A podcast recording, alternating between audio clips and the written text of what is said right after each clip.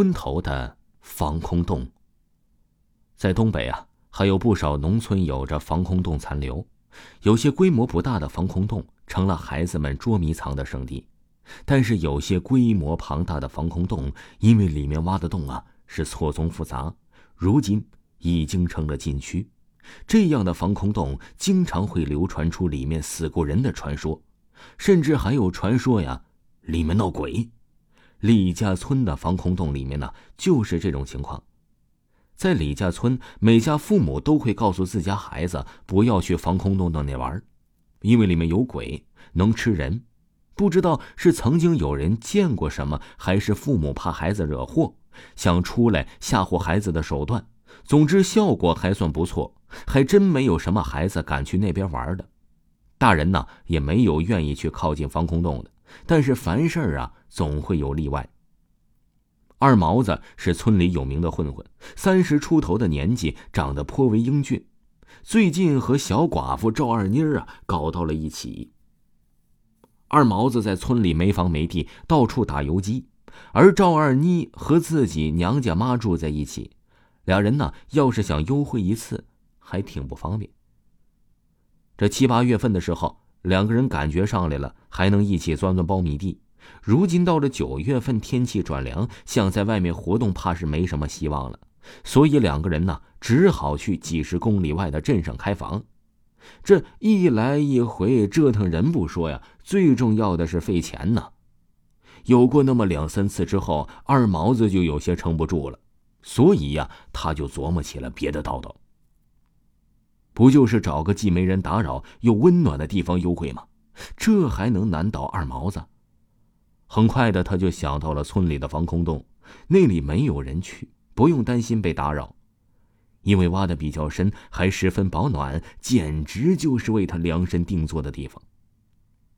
兴奋的二毛子第一时间呢，就把这个消息告诉了小寡妇赵二妮儿。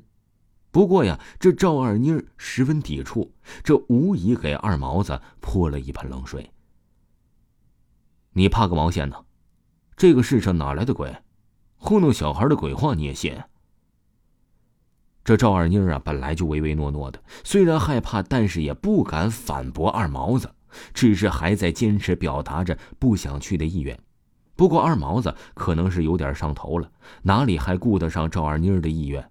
连拉带拽的就把赵二妮儿啊弄到防空洞里去了。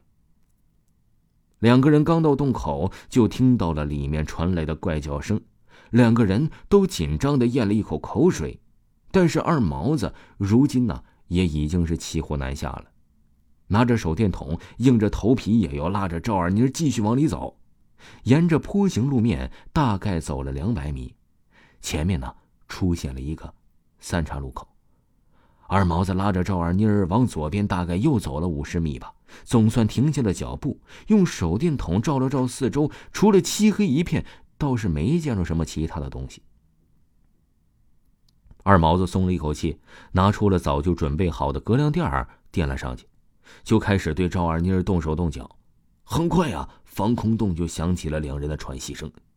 突然，手电筒的光熄灭了，防空洞里瞬间漆黑一片。赵二妮儿发出了惊恐而尖叫的声音，二毛子也有点手足无措，摸了半天也没有摸到手电筒。别叫了，有我在，你怕个毛啊！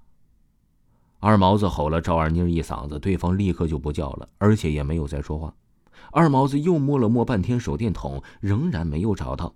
不过他开始感觉有点不太对劲儿了，因为他感觉不到任何赵二妮儿存在的气息。二妮儿，二妮儿，二毛子连喊带摸，只是没有任何收获。他也开始慌了，疯了一样的在地上摸来摸去。终于，二毛子摸到了一样东西。他用双手感觉了这个东西的形状：一个洞，两个洞，上面感觉圆圆的。什么？二毛子全身的汗毛都竖了起来。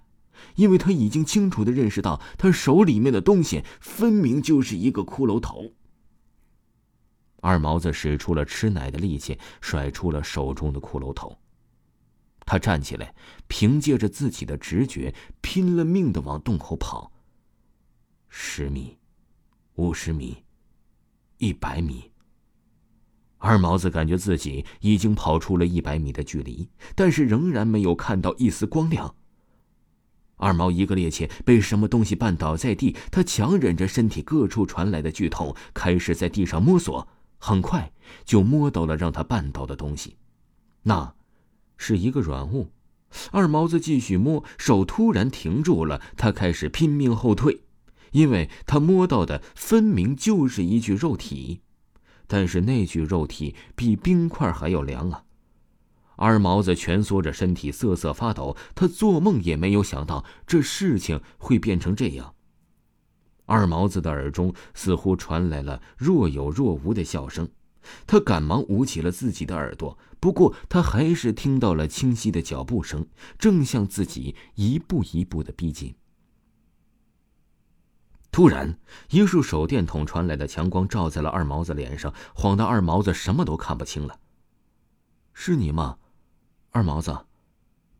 这声音，是赵二妮儿。二毛子欣喜若狂，眼睛也适应了强光。他的视线开始从下往上移动，是赵二妮的裤子，是赵二妮的衣服，是赵二妮的脸。